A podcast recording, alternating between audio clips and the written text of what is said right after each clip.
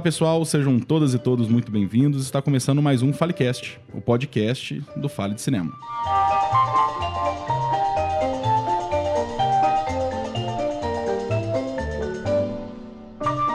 Eu sou Madeixa Persequini e o episódio de hoje nós vamos falar de animações além da Disney, além da Pixar, além da Fox Animation, além do império do Walt Disney, que é cada vez maior e que, de certa forma, padroniza um pouco o que a gente assiste no universo de animação. Não que só tenha filmes ruins, mas é bom. Diversidade nesse ponto é muito positivo. Para isso, gostaria de convidar a mesa. Olá, Rafael Assunção. Oi, gente, tudo bem? Muito bom estar aqui de novo. Tava com saudade já. e nossa super convidada especial, vocês vão ver por que, que ela está aqui, Bela Panem. Oi, gente, bom dia. Muito obrigada pela oportunidade de estar aqui hoje. Ô, Bela, fala aí rapidinho. Quem é você? Que, que você está aqui hoje falando desse tema? É coincidência? Então, gente, eu sou estudante de cinema de animação e artes digitais aqui no UFMG. É, já estou lá faz quatro anos, né, na esperança de formar um dia. É, eu já dirigi um curta, é, ele está passando em alguns festivais aí, o, Rafa também participou, né? É, passou inclusive no Anima Mundi esse ano e em alguns outros lugares pelo Brasil, um festival da Itália, um festival é, na Austrália também. Qual curta? Chama Liz. Nisso? Onde que a gente consegue? A gente consegue assistir ele em algum lugar? É, a gente ainda tá rodando os festivais, então ele não tá ah, liberado saquei. na internet, mas acho que ano que vem já rola. Quando rolar, a gente vai linkar. Ótimo. Maravilha. Pessoal, nós vamos falar dos filmes em geral sem spoiler. Apesar dos filmes já terem serem um tempo de lançamento, mas alguma coisinha ou outra sempre pode ter. Não que eu acho que sejam filmes que plot twist assim vai mudar muito. Antes de começar nossa rodada de indicações, vamos às mensagens e recados. Wendy, I'm home. Muitos recados, muitos recados e algumas mensagens. Primeiro recado é que vocês podem ver esse episódio saiu atrasado. A gente tá uma semana atrasado. Foi por falta de agenda. Mas ele fica, vai ficar um pouquinho colado com o próximo episódio, que isso não vai ter muito problema. E falando do próximo episódio, talvez algumas pessoas estejam estranhando, o que, que a gente tá falando de animação enquanto Bacurau tá no cinema. Mas nós vamos falar sobre Bacurau no próximo episódio, que é um episódio que já tá no forno e que vai, eu acho que vai ser um episódio legal pra caramba. Nós vamos falar só sobre Bacurau e também vai ter uma convidada super especial. Vocês vão ver. Outro, outro recado que a gente tá no Deezer. Fiquei comendo mosca aí um certo tempo.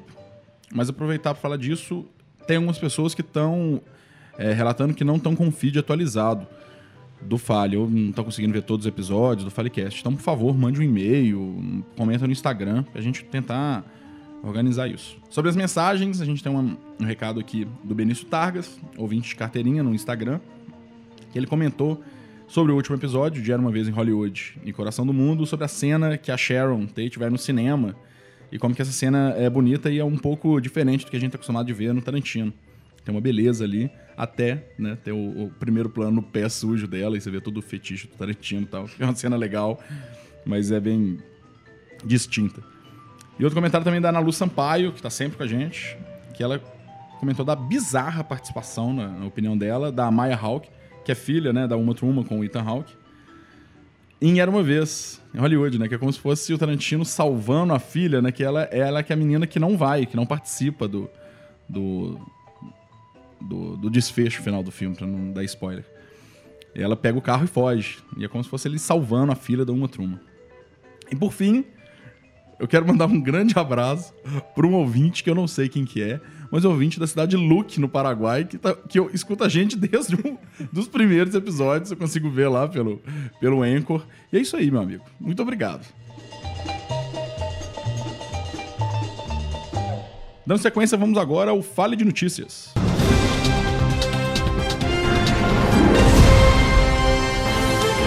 Começou no dia 17 de setembro a 13ª Cine BH, Mostra Internacional de Cinema de Belo Horizonte, que traz à capital mineira uma programação bastante abrangente e gratuita, com exibições de filmes nacionais e internacionais, além de oficinas, seminários, debates e atrações artísticas. Com os comentários, Madeixa Persequini. Maravilha, vai ser mais uma, infelizmente, mais um Cine BH que eu não vou conseguir nada, mas eu não deixo de ficar muito empolgado principalmente com a estreia de A Vida Invisível, que eu acho que teve uma recepção bacana pra, cá, pra legal. Puta merda. principalmente com a estreia de A Vida Invisível, que teve uma recepção legal pra caramba.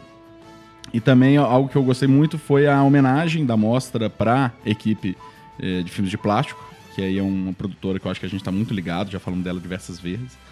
E por fim, dois filmes que vão ter pré-estreia na mostra que eu queria falar por causa de cinema, que é A Noite Amarela, do Ramon Porto Mota, e Nightmare Cinema, que é de um monte de gente, legal pra caramba, esse não é nacional, mas entre eles tem o Alejandro Bu é, Burguês, que é de Juan de los Mortos, e o Joe Dante de Gremlins, porra, todo mundo já viu Gremlins. E fazer um comentário do comentário. Rafael, fiquei sabendo que tive- tivemos, tivemos premiações internas, conte pra mim. Pois é, Madeixa. É, eu participei de um laboratório de roteiro para animação nessa mostra, que é a primeira vez que eles fazem isso. Abriram três laboratórios, um para animação, para série e outro para live action. E no final do, do, do processo a gente teve uma premiação para os melhores projetos de cada categoria. E acabei levando esse prêmio aí. Ah, um projeto de coração meu. Qual foi o prêmio? Ó, qual, desculpa, qual foi a, a categoria? Foi o melhor é, roteiro de animação. É o roteiro de animação. Pô, muito massa, parabéns. Obrigado. O animador Richard Williams, dono de três estatuetas do Oscar e responsável pela criação de uma cilada para Roger Rabbit, morreu aos 86 anos nesta sexta-feira, dia 17. Com os comentários, Bela Panem. É, eu conheci o Richard Williams, assim, fiquei sabendo sobre ele quando eu entrei para a faculdade né, de cinema de animação. E lá a gente já é apresentado por um, um livro que ele escreveu, que é o Manual de Sobrevivência do Animador, que é um livro gigante que, nossa, ele salva a vida de todo mundo que está começando na animação, porque ele é muito completo, com todos os princípios da animação e tudo mais. E es- esse falecimento dele, com certeza, foi uma perda muito grande assim, no universo da animação, que ele era uma pessoa muito renomada nesse meio, né? Ele já foi indicado a, a- Ele já ganhou três Oscars, já ganhou três BAFTAs. E a animação que ele faz é de um. Ele é uma pessoa muito dedicada na animação. Ninguém faz o que ele faz na animação, não. De fazer filmes inteiros, assim, à mão, é, em ones, né? Que a gente chama que são os, os 24 frames por segundo, que dá muito mais trabalho. E, assim, para ter esse ânimo que ele tinha, não, vai ser difícil de ter outra pessoa para poder chegar lá. A Ancine rescindiu o apoio financeiro liberado para que alguns filmes brasileiros participassem em festivais internacionais. Dentre eles, filmes como Greta, Volta Seca e Negrume. O órgão se defendeu, afirmando que todos os projetos estão sendo reavaliados devido ao contingenciamento orçamentário determinado pelo governo federal. Com os comentários, Rafael Assunção. É, lembra quando eu falei que era pra prestigiar o cinema brasileiro enquanto ele ainda existia? Pois é. Me deixa muito triste essas notícias, porque esses cortes acabam sendo é, uma forma de acabar com o cinema brasileiro mesmo. Tá sendo aos poucos, tá sendo com algumas censuras, tá sendo com alguns cortes aqui, tá sendo com. É, acabar com certos editais para os filmes não acontecerem. E o que me deixou especialmente triste dessa notícia é que eu gosto muito do filme Negrume, que foi que perdeu o apoio, que eu assisti ele em Tiradentes. E foi é um filme incrível que traz uma realidade muito importante de ser abordada e que acabou perdendo esse incentivo e pouca gente vai ver. Só falando de Negrume, além de você ter falado aqui quando a gente falou do episódio e a gente citou a Mostra Tiradentes, tem uma crítica do Gabriel, quando ele viu, acho que no Fórum Doc, não sei, e tá lá no, no Instagram.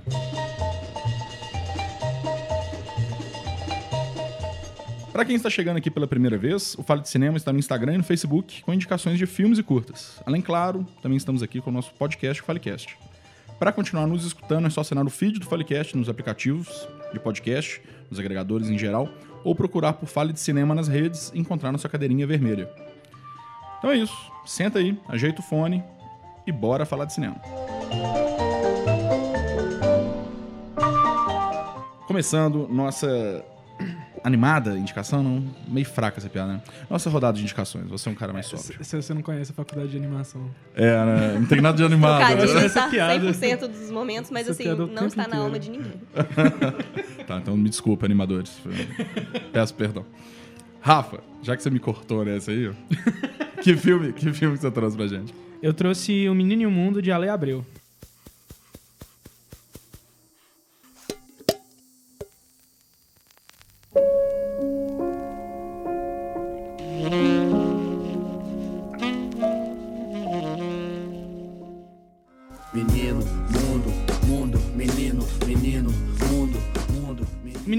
Filme sobre um menino e o mundo. É, é uma criança que ela mora com os pais no interior e por causa da falta de trabalho o pai dela tem que ir pra cidade grande. E o menino fica muito triste com a falta do pai e um vento carrega ele pelo mundo E ele vai sendo levado ali enquanto conhece vários trabalhadores e a situação do mundo mesmo, como que ela é um pouco O problema desse filme é que ele me faz chorar igual um desgraçado, assim, toda vez que eu assisto. E eu fui reassistir, eu chorei do começo ao fim, de todo jeito. E posso falar com, com propriedade que é meu filme de animação preferido, assim. É legal dele é, essa questão da estética. É um filme que foi muito guiado pela visualidade dele, né? Ele é um filme que foi feito sem, abre aspas, um roteiro, é, mas a partir de uns cadernos de processo do Ale Abreu, que ele completou dois cadernos inteiros e fez o filme em cima daquilo. Que pode, pode ser considerado que isso seja um roteiro, só que não um roteiro no sentido tradicional, né? O E- que... Rapidão, e, e- e- e é muito legal que o traço segue total essa Segue, falta de roteiro, né? Um traço muito livre. Tem uma hora, uma cena que ele cai na nuvem, e aí, tipo, ele atravessa várias camadas, né? E aí parece que é só um monte de papel, um monte de textura. Aham, só que tem uma- um padrão ali, né? De, de folha, que ele atravessa uma árvore, de nuvem. Só que é tudo bagunçado, né? E naquele tudo traço livre pra tudo- caramba. É bem legal. Na. É muito legal isso. É, tava vendo o making off e tem uma cena que o Ale tá olhando a animação de uma, de uma, de uma animadora que tá lá fazendo trabalho e ele fala: Pô, mas eu não gostei dessa cabeça, não. Pera aí, que eu vou, vou mudar ela lá. Aí ele vai pro estúdio dele, faz umas pinturas de, de tinta acrílica, assim, traz de volta, assim, escaneia aí e tal. E aí ela troca na hora, assim. é. Achei muito massa essa, essa coisa, assim, do, do coisa. E me surpreendeu muito nessa, nessa vez que eu reassisti que, ele, que ela é uma animação quadro a quadro. Eu não lembrava disso, eu achava que era uma animação de cutout no computador, assim, com que eles Dê mais informações, por favor. Para mim e para, para o ouvinte que não sabe o que é isso. Então, é, a animação quadro a quadro é a animação como a gente conhece ela tradicion- tradicionalmente, né? Que você faz um desenho para cada, para cada 24 quadros, ou dependendo, você pode fazer 12 ou até 6, né? Mas existe esse tipo de animação digital que você não precisa fazer isso. Você faz as poses chaves e o computador interpola para Ah, você entendi. o resto. Aí você faz só. é, controla só a velocidade da, da movimentação de acordo com os gráficos e tudo mais. É. Você você desenha parte e o contador completa o caminho entre um quadro e outro, vamos dizer Sim, assim. basicamente. Saquei. E, e aí o filme não era assim, eu pensei que fosse. Deu uma surpresa muito boa, assim. É, Então, meus comentários, rapidamente. É, Eu, eu, eu revi Menino o Mundo agora. Engraçado que eu tentei ver, eu tenho um filho de 3 anos, né? Eu já falei 600 vezes dele aqui. Mas ele não deu conta de ver. É mesmo. É porque ele distraía. Ah, E eu- acho que ele entrou tanto naquela coisa do menino e aquela cena inicial que ele brinca com 600 coisas no intervalo de um, de um minuto. Eu Falei, cara, isso é meu filho. Só que ele tava fazendo a mesma coisa, sabe? Ele tava vendo filme, começou a brincar no pé e depois já começou. Mas. Ele pô, tava mais encenando do que assistindo, é, realmente. a, imersão foi total, assim que ele saiu. Eu Fiquei com medo de sair voando. Mas, pô, que filme maravilhoso. Realmente é um filme bonito pra caramba, cara. E ele é grande, né? No sentido de, de narrativa, o que, que ele passa ali, as alegorias. né? Ele é Uma- grandioso, é. O, o- essa história, né? Nesse. é um filme, consegue- um filme curto, né? Que tem uma narrativa grandiosa. uma hora e assim. 19 que você consegue limitar, falar, ah, não, a história, igual você falou nessa sinopse, só que ele fala de muito mais coisa. Ele tem uma série de, de, de- de subtextos ali e de críticas. E sempre um olhar meio de criança, e, mas não limitado ao- à demagogia que tem no olhar de Sim, criança, é. sabe? E Não é criança sentindo, como criança vítima, criança também de forma passiva, enxergando e atuando no mundo. Cara, é um filmaço. É um Não é, um, filmaço. não é um filme que duvida da capacidade da criança de entender aquilo, né? É. Tanto que é isso, que é um, é um filme, abre aspas, infantil, mas que trata com uma certa Oh, e, seriedade. e né, essa passagem dele, de- do menino pelos trabalhadores, na, na, na parte da colheita, do algodão, e depois de fazer o tecido, e depois disso pro porto, me lembrou muito a Arábia. É mesmo? É, da, da questão da ode do trabalhador, assim, sabe? Sim, sim. E, e ele é levado, né? É, essa- É, ele é muito simbólico né? ele sendo carregado pelo vento, que ele é carregado. Ele sai da, ele sai da plantação porque é, ele tá fraco e depois ele tem que. Na verdade, eles trocam a ordem disso, né? Legal, né? Mas tudo bem. Aham. E aí ele sai da fábrica porque chega uma máquina e ele tenta ir para um lado e não consegue. Cara, isso é muito legal. É, você falou a questão da Arábia, mas é, acho que não ficou claro aqui. Eu acho que é muito importante a gente dizer que esse é um filme brasileiro, né? Um filme nacional. Sim. Aqui o Ale Abreu é um grande animador aqui do, do Brasil e tudo mais. É, sem dúvida. É, e tem essa brasilidade no filme também, né? Nesses temas e tal. E eu acho que nos traços, no, no, na- no- no colorido do todo, assim, acho que tem uma coisa que não é, tipo. Claramente brasileiro, assim, que ele não fala, não pega e vou mostrar o sertão nordestino, vou mostrar a floresta amazônica, assim. Sim, tem a alegria da Mas- festa, aquela hora que as pessoas estão cantando e dançando, fica todo mundo muito feliz. Gente, eu chorei muito nessa parte também. Eu só Oh. achei muito bonito, assim, as coisas pulando. Sim, é lindo. Eu comecei a chorar. Não, cara, aqu- aquela, aquela parte da, da luta das aves, Sim. nessa parte que, eu, que, eu, que eu, meu olho encheu d'água, assim, cara. Que tá- tem, um, né, tem aquela, uma banda que parece um bloco de carnaval, parece um Sim. monte de gente. E a música, né, o tempo todo a música tem a, a questão da sinestesia, de música Uhum. e cor. E a música sobe de todo mundo e vira, parece uma fênix, né, uma ave É. bonita e tal.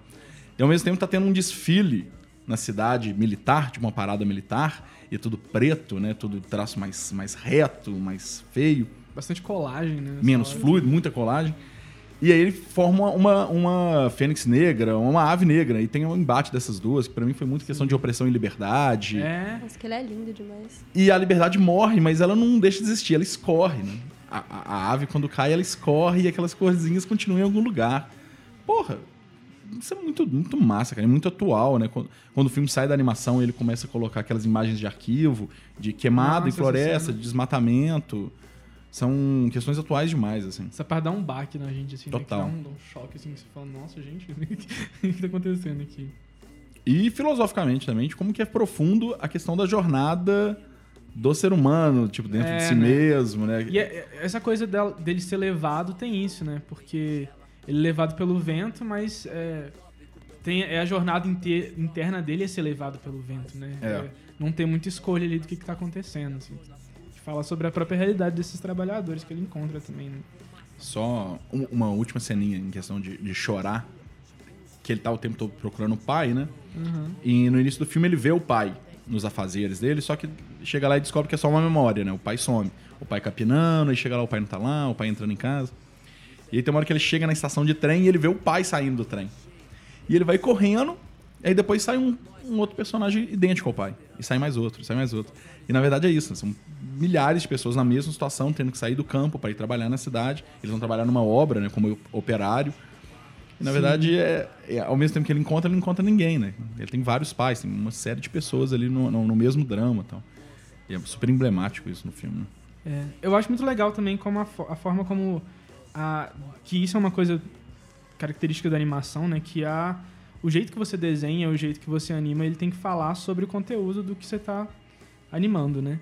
E aí eu acho muito interessante o traço de infantil o tempo inteiro, porque você está fazendo, fazendo da, da perspectiva da criança, mas também existe uma coisa na animação e no, no, no jeito que ele trata isso, que no começo, quando ele tá no campo, essa animação é mais fluida um pouco, assim, sabe? Ela é mais frame a frame e tal, mais quadro a quadro, feita mão a mão. E à medida que ele vai indo pra cidade, quanto mais, quanto mais cidade ele tá, é, menos você vê essas texturas, Aham. você vê mais colagem, você Vai vê ficando mais... cada vez mais contido, tanto o movimento quanto a visualidade, Sim. né? Assim, também. E a animação passa a ser um pouco mais cutout também, mais quadradona, assim. É, o que dá mais uma, uma sen- sensação de um pouquinho travado, assim. É, É, não, e, e o auge disso é quando mostra o que, que tá passando na televisão. E na televisão ele fica blincando mesmo, ele É. flica mesmo ali, né? E, e aqueles recortes de, de- de olhinhos de revista É e, legal, e né? comida e um monte de coisa. hum, Tipo a propaganda e, o, e toda a nocividade. Deixa eu perguntar pra vocês, é, qual- vocês sabem qual foi a aceitação desse filme é, fora do país, assim? Ele, ele- ele disputou Oscar, como é que foi? Ele ganhou vários prêmios internacionais. Acho que ele chegou a ganhar o Annecy. Acho que ganhou a Nessie, mas eu não tenho certeza, Eu não tenho certeza, não. Tô falando aqui, mas... assim. A gente corrige. Só que... É, e ele foi indicado ao Oscar, né? Foi- acho que foi a primeira animação brasileira a ser indicada pro, pro Oscar, O, inclusive. o Grilo Feliz acho que foi também, né? É? Então, então, pensei. então corta esse aqui. Tudo bom. E ele foi indicado ao Oscar e competiu com filmes como, Anima, é, como Anomalisa e As Memórias de Marnie. Só que aí, né, quem ganhou... Tem muita gente que briga comigo quando eu falo isso, mas eu acho muito injusto esse prêmio pra Divertidamente, enquanto tava competindo esses outros filmes que são... Assim, Divertidamente também é um filme lindo, muito incrível, mas realmente a gente tem que aprender a valorizar outros tipos de, de animação que não só as da Disney daquele jeito, porque, né? É, a muito parada da né? padronização, né, cara? Aham. Esses, filmes, esses filmes são legais, né? É, Divertidamente, Sim, é, são legais. Wally, Up, são legais, são legais. Só que é uma questão de padronização. Só dá esses filmes Só dá nessas esses filmes. premiações, assim. E quando, quando ganha um outro, tem que ser, assim, uma viagem de Shihiro, né? Tem que ser É. o filme pra poder ganhar. Pois é, fazendo um gancho aqui, spoilers também do, do filme que eu vou falar depois, também aconteceu isso com, com o filme que eu vou comentar hoje, que ele também estava competindo com outros filmes, assim, incríveis, e quem ganhou também foi um filme da Disney, assim, que aí já não tem muita comparação, então é incrível também, mas é outra coisa. Ninguém responde. Miséria soa como pilhéria pra quem tem a barriga cheia. Muito bom, Bela. Já aproveita aí, já que você já deu esse pequeno spoiler. O que, que você trouxe pra nós? Então, gente, eu trouxe hoje o filme A Canção do Oceano, do Tom Moore. Good thinking, Saoirse.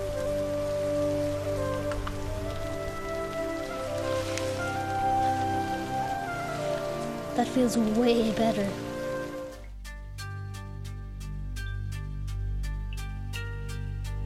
Between the here, between the now.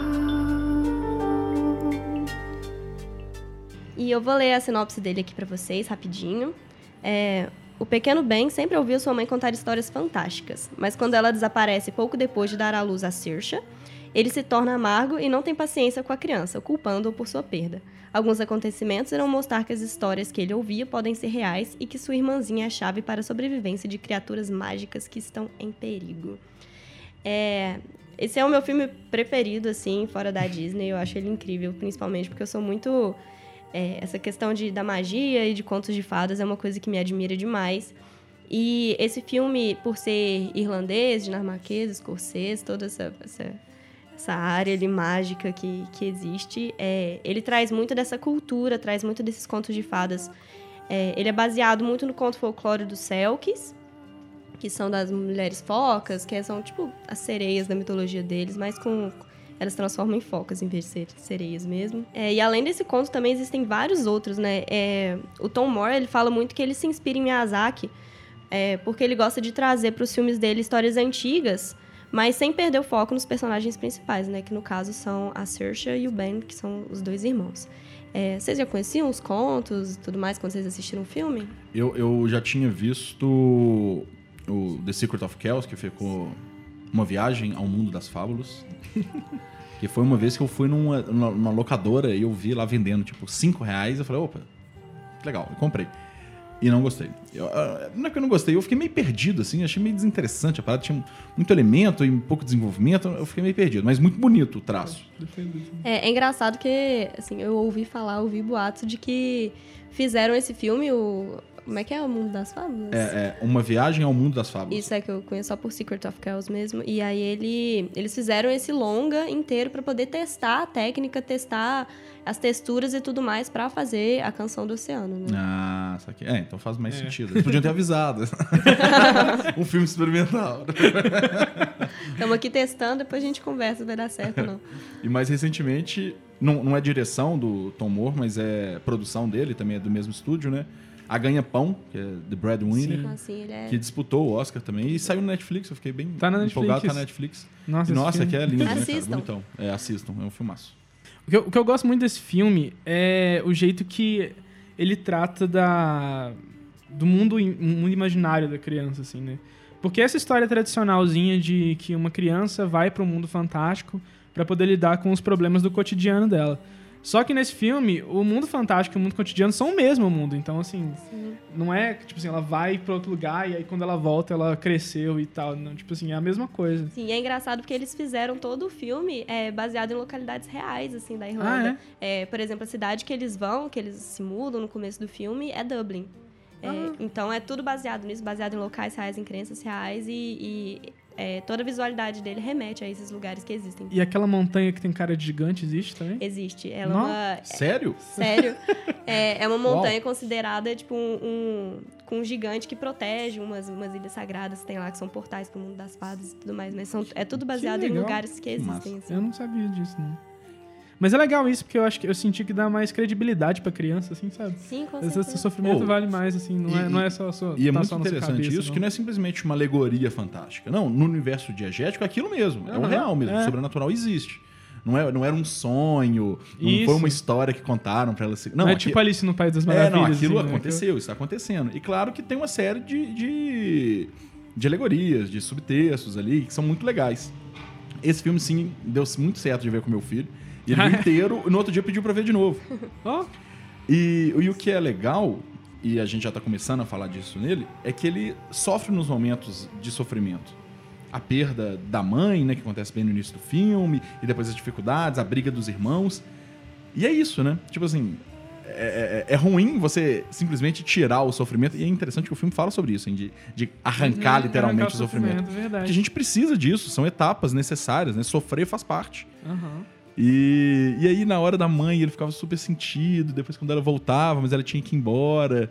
E ele ficava perguntando. E na hora do gigante chorando, né? E, e super é, visual, aquele gigante chorando em desespero, Nossa, e o é oceano bonito. subindo e ficando Eu acho bonito revolto. demais essa história do gigante que chorou um oceano. assim. Não, muito, muito, poético, legal, né? cara. Muito legal, muito legal. Eu acho legal o gancho que eles fizeram, porque tem vários contos diferentes. O conto da maca, que é a bruxa lá mesmo, é, ele é um conto separado do conto do gigante. Lá eles juntaram como se ela fosse a mãe dele. E aí ah, ela fez aquela, todo aquele negócio de tirar os sentimentos pra ele sofrer menos. Ele virou pedra. Nossa, eu acho isso muito legal. O jeito que, que o Tom Moore... Ele que escreveu dessa forma, né? O jeito que ele, que ele pensou essa história pra juntar vários contos diferentes. E, e foge do maniqueísmo, né?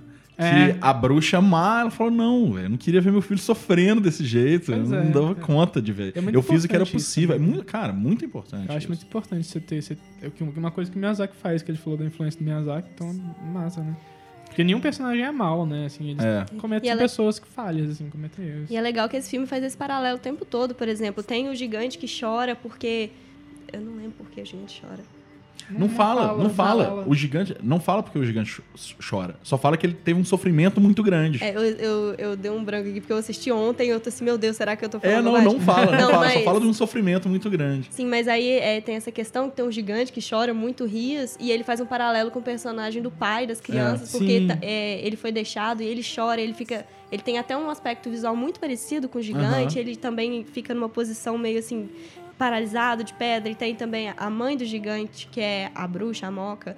Paralelo com a avó das crianças, que, que elas, é, essas avós, assim, sempre acham que estão fazendo. Super protetoras, super né? protetoras, acham que estão fazendo o melhor para os filhos, mas na verdade acabam tendo levando uma dificuldade ali pra E, eles. no início do filme, quando a avó chega, e aí o pai falou: Eu vou na cidade tomar uma.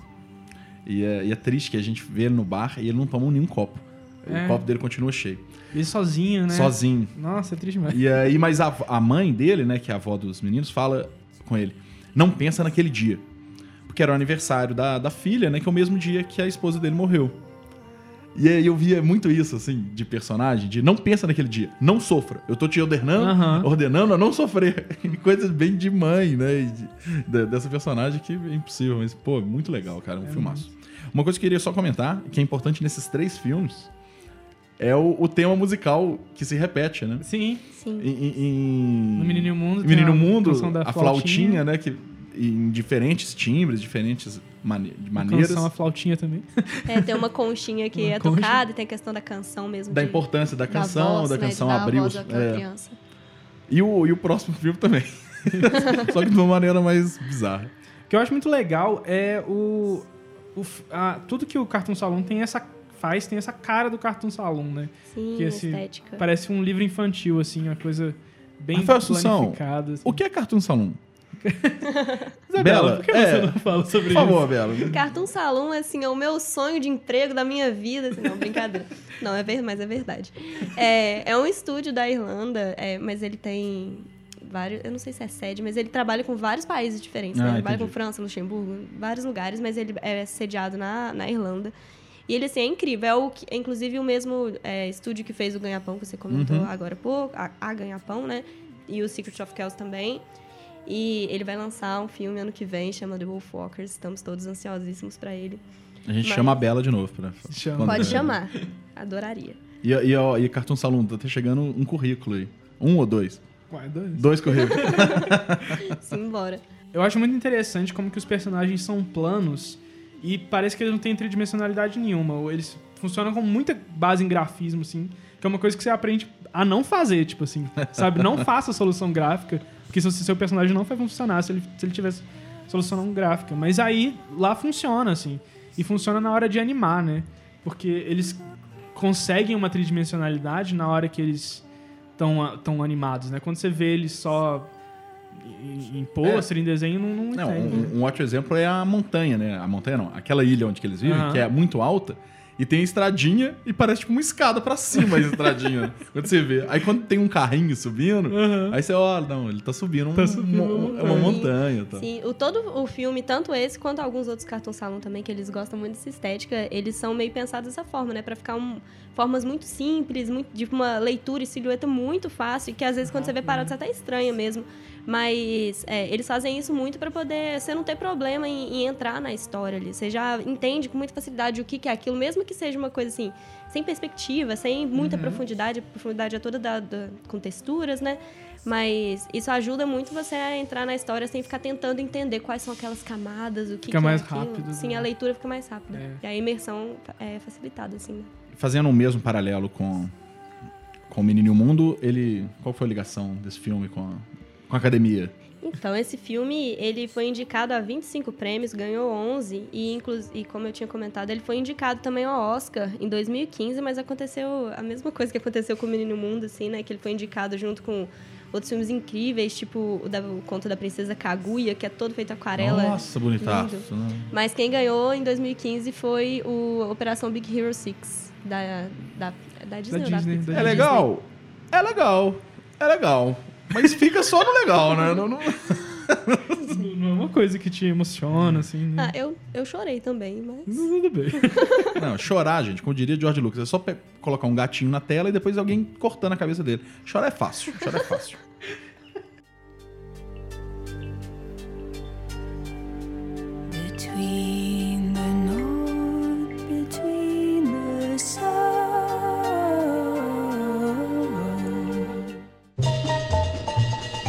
Lindo, lindo. Falamos sobre duas animações lindas, profundas, tocantes, emocionantes. Vou descambar um pouco. Eu vou falar sobre um filme que eu vi no cinema quando saiu. Eu estou falando de A Festa da Salsicha, dos diretores Conrad Vernon e Greg Tiernan. The pipes, the pipes are coming. Oh, Jesus, fuck! Oh, gummy skin! Just peeling me fucking stuff! Fuck!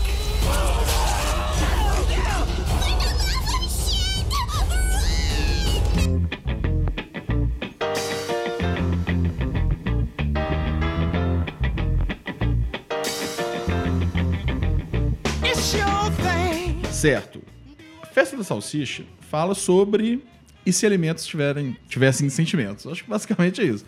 É um grupo de alimentos que está no supermercado e eles estão muito tranquilos no supermercado, que eles sabem que vão vir deuses maravilhosos escolher eles, levar para a eternidade e eles não vão sofrer mais nada de mal.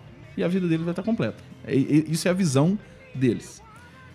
E a gente sabe o que, que, que a gente faz com comida. Os deuses, no caso, somos nós. Por que, eu escolhi esse filme? Porque esse filme, pra mim, ele tem tudo para ser classificado como um filme pastelão no sentido negativo da palavra, assim, de ser bobo, de ser fútil, principalmente fútil. E eu acho que ele é o contrário. Eu acho The Sausage Party, a festa da salsicha, que- que o, te- o título é realmente ridículo, é difícil falar isso sem rir, mas eu acho a, a- a- a materialidade da subversão. Primeiro, essa coisa da, da Disney. Eu acho que fa- faz muito sentido a gente falar desse filme. Apesar dele ser uma animação americana, faz muito sentido a gente falar nesse episódio de sair da Disney. Que ele pega a mote dos últimos filmes da Pixar, principalmente. Sim, assim, né? É uma Pixar ao contrário. É, é, de ah, peixinhos com sentimentos, sentimentos com sentimentos, brinquedos com sentimentos. Não, não, beleza, vamos, vamos falar disso então. Comida com sentimento. Só que não é uma animação infantil, né? Longe disso. Inclusive, ele tem uma série de. No início, assim, tem, tem um vídeo no, no, no YouTube que é. A cada vez que alguém fala um palavrão, o filme acelera um pouco. E o filme inteiro ficou com 4 minutos. Porque ele vai acelerando tanto. 4 minutos já acabou tal. Cara, e, e tem uma. De novo, falando de alegoria, pra mim a questão é religião. É um filme que fala sobre religião, sobre intolerância, principalmente intolerância. Do ponto de vista de religião, do ponto de vista cultural, do ponto de vista racial. E falando isso com, com a leveza de uma mesa. Não pode falar uma mesa de bar, né? É, Mas uma mesa de maconha, porque é coisa de maconha. Você, vê que o roteiro, e, e- e os caras gostam, né? Você vê que tem uma, uma, Sabe, muita gente rindo das próprias piadas e tal. Eu gosto muito desse filme. Eu gosto muito desse filme. Eu gostei bastante também. Eu ri do começo ao fim, assim. E sem dar spoiler, assim, mas eu gosto muito do final, que é meio a montanha sagrada, assim, sabe? Cara, do, do Jodorowsky. Bi, porra, a Montanha Sagrada. Aquele, esse final, pra mim, ele tá dos grandes. Eu tô falando sem nenhuma mentira. Entre os grandes momentos do cinema mundial, velho. Aquela festa, né? Aquela, aquela celebração no fim, cara. Porque não existe nenhum filme, nem adulto, nem erótico, nem pornô, que tem aquilo. A gente nunca viu aquilo em nenhum filme. Lembrando que é vídeo. pra maiores de 16 anos. É, não, né? ma- maiores de 44, acompanhado pelos pais, assim. O fin- aquele final, e, e eu acho que é muito isso, de. de- né, tem toda a discussão e ah, nós estamos certos, não, e tem uma questão da, da, da opção pela ignorância, né? Quando eles descobrem que os humanos, na verdade, vão comer eles, eles ficam em pânico. E tem um grupo que não. Não, galera, vamos, vamos esquecer isso. É muito mais fácil a gente pensar É que eles são bons. é. É melhor. Aí tem uma hora que um cara fala assim: Ah, eu não gosto de pensar em coisa ruim. Ele é, é isso mesmo, ninguém gosta. Vamos pensar em coisas boas, sabe? E aí no final termina com. É tudo sexo, sabe? Aham. Pô, eu, é, velho. É um pequeno spoiler, mas eu tenho certeza que quem não viu esse filme, mesmo escutando isso, vai ficar impactado. com Vai, com certeza. final. Porque é meio surpreendente também, porque, tipo assim, você começa aquela, o casal, né? E aí de repente descamba, né? Descamba, descamba. É, é, esse filme tem algumas histórias. Quando eu fui no cinema, tiveram dois, dois pais que saíram às pressas com as crianças. É Assim, mesmo? É, tampando o olho. E tampando o olho, eu acho que eu posso ter criado na minha cabeça. Mas saiu no, no- no início do filme, que eu achou que era uma animação infantil. Isso não foi só, só esses pais. Esse, Gente, o mas tá trailer, no nome do filme. É. O trailer desse filme, ele foi parar junto com numa exibição de Procurando Dory. E aí pra Nossa. criança. E Não foi uma boa rendeu- escolha isso, não. é, não, não, foi sem querer, foi sem querer, foi por causa de alguém que juntou. E isso é muito interessante como que a animação não é gênero, né? A animação é técnica. É, é técnica. É técnica. E É o que isso- a gente sempre defende. é, não, também. isso tem que ser reforçado, né? Mas. E aí deu merda pra caramba, deu processo e tal. Esse dia pra trás a HBO foi condenada a pagar porque colocou esse filme em horário comercial, não sei como é que é. isso. Não, pra alguém fazer isso, a pessoa, no mínimo, não deve ter assistido o filme, né? não assistiu, não assistiu. E simplesmente falou: ó, desenho de salsicha.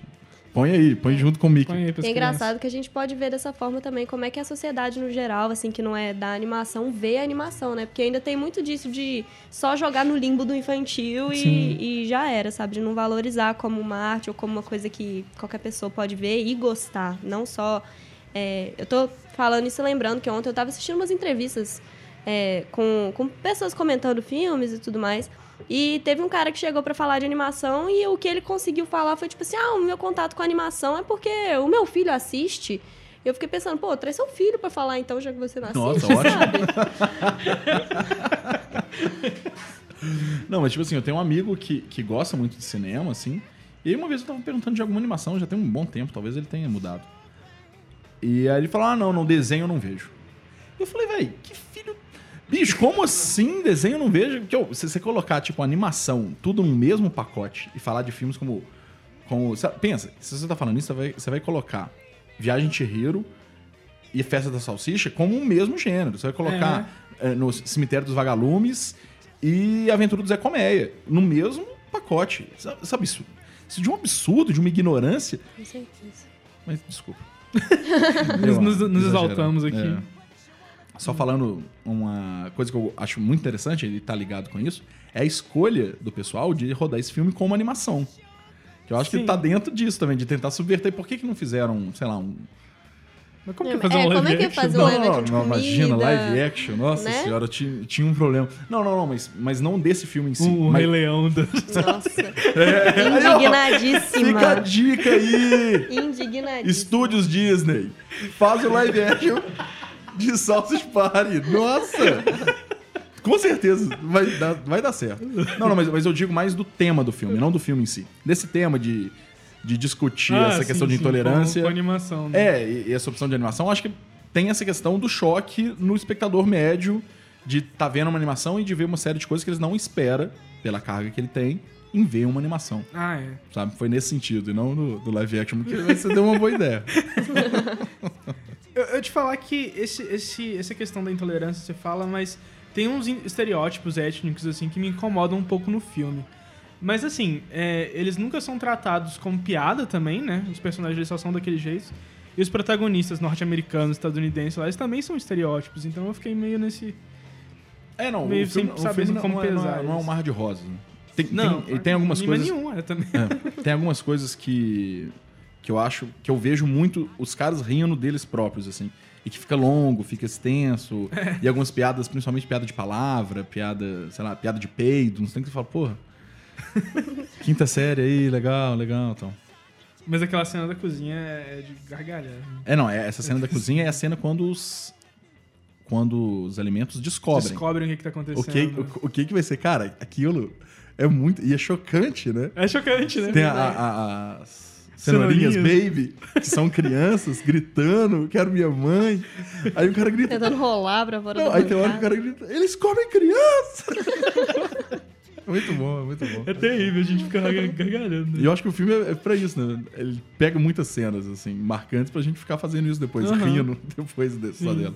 Mas é legal. e essa questão do, do subtexto eu acho muito massa. É, o subtexto de dele. como que ele consegue abertamente criticar todas as religiões.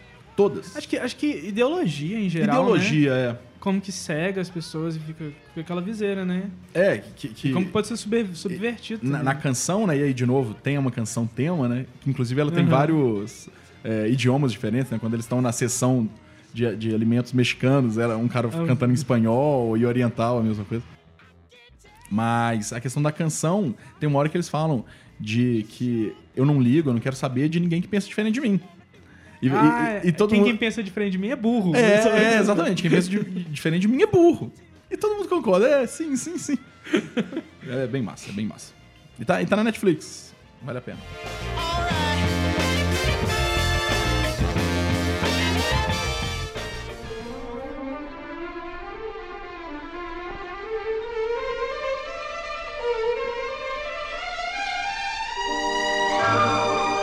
Então é isso, muito obrigado aos ouvintes que nos acompanharam até o final. E obrigado também, Rafael Assunção Ah, obrigado a vocês. Muito, muito bom estar aqui de novo. Tchauzinho. e Bela Panem. Tchauzinho, gente. Obrigada, adorei estar aqui. Para mensagens, críticas ou sugestões, vocês podem ir na postagem desse episódio no Instagram ou entrar em contato conosco através do e-mail Sente e fale de cinema arroba gmail.com. Agradecemos ao nosso grande parceiro, grande mesmo, nesse domingo. Ele tá um pouco de ressaca. João Pedro Viegas, pela edição, e também Matheus Carvalho, pelas artes. As faixas sonoras dessa edição estão colocadas na descrição do podcast, além dos hiperlinks sobre os assuntos que a gente discutiu aqui. Se você ainda não nos segue, por favor, procure lá pelas, nas redes por Fale de Cinema, leia nossas indicações. A gente também está no Medium com o nosso blog, onde tem as postagens oficiais do, do podcast, inclusive. E não deixem, claro, de assinar o feed do Falecast para ficar sempre ligados nos lançamentos. Nosso programa é quinzenal, sempre anunciado nas nossas plataformas. Tenham bons filmes e fale de cinema.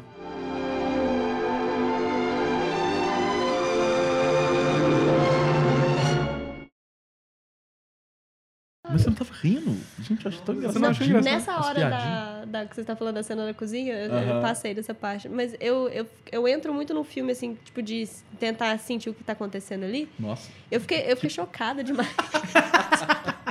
eu tava lá, tava assim, ah, então. Eu falei assim, nossa, vocês vão descobrir, né? Quando vê, começou a arrancar a pele lá da batata. Eu assim, putz, por quê? Ralando queijo. e, aí, e aí os natos... O Doritos lá dentro com queijo.